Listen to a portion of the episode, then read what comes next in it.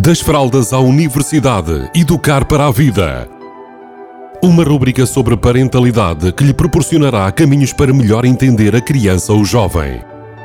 Das fraldas à universidade, educar para a vida. Uma rúbrica de Filomena Serrado.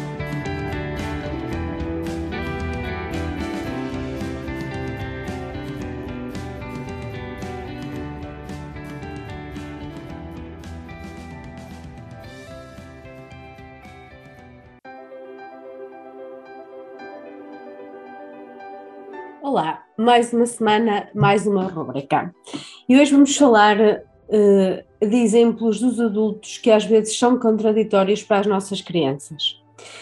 E muitas vezes nós exigimos das nossas crianças aquilo que nós uh, fazemos diferente e que nem sequer exigimos dos adultos, mas exigimos das crianças. E hoje vou falar sobre dividir.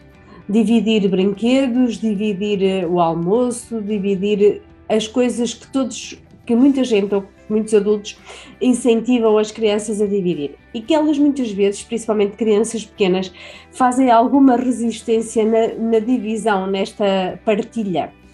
No entanto, para percebermos um bocadinho melhor sobre isto, as crianças pequenas normalmente uh, são egocêntricas, o que quer dizer, não quer dizer que sejam egoístas, ou seja, egocentrismo é diferente de egoísmo. O que elas percebem é o seguinte: se está ao alcance da minha visão, então o objeto é meu. Se está ao alcance da, minha mão, então o objeto é meu. Se deixou cair no chão e eu apanhei, então o objeto é meu. Se eu gosto, também é meu. Uh, e se é meu, eu não te deixo mexer. É assim que elas veem as coisas. Nós normalmente incentivamos as crianças a, a dividir e às vezes até as obrigamos a dividir. Agora, queria que partilhassem comigo esta reflexão. Nós, enquanto adultos, dividimos o, o nosso telemóvel, por exemplo, no parque com qualquer adulto que apareça? Nós normalmente dividimos o nosso carro com qualquer pessoa? Ou, por exemplo, emprestar, emprestaríamos a nossa roupa a qualquer pessoa? Então, aqui ficam os nossos comportamentos contraditórios.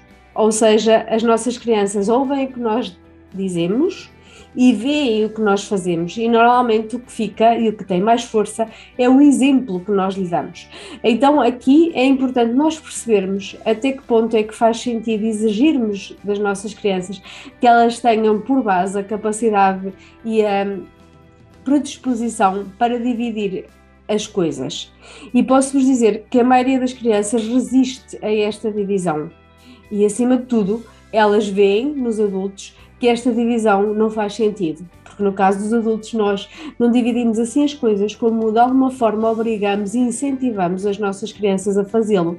Então, sempre que nós percebermos que elas não estão a fazer, não estão predispostas a dividir, podemos gerir esse comportamento de uma forma se calhar mais assertiva, entendendo e percebendo o que é que está por trás do comportamento e como é que nós, enquanto adultos, o que é que nos faria sentido se nós estivéssemos no lugar da, da criança que nós estamos a incentivar a dividir, nomeadamente os nossos filhos e filhas, se for o caso.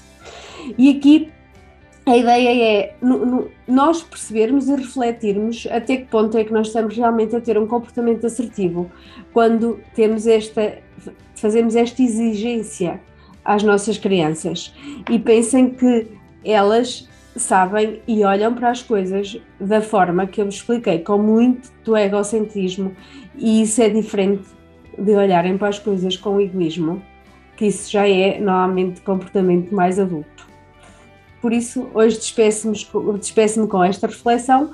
Beijinhos a todos e a todas.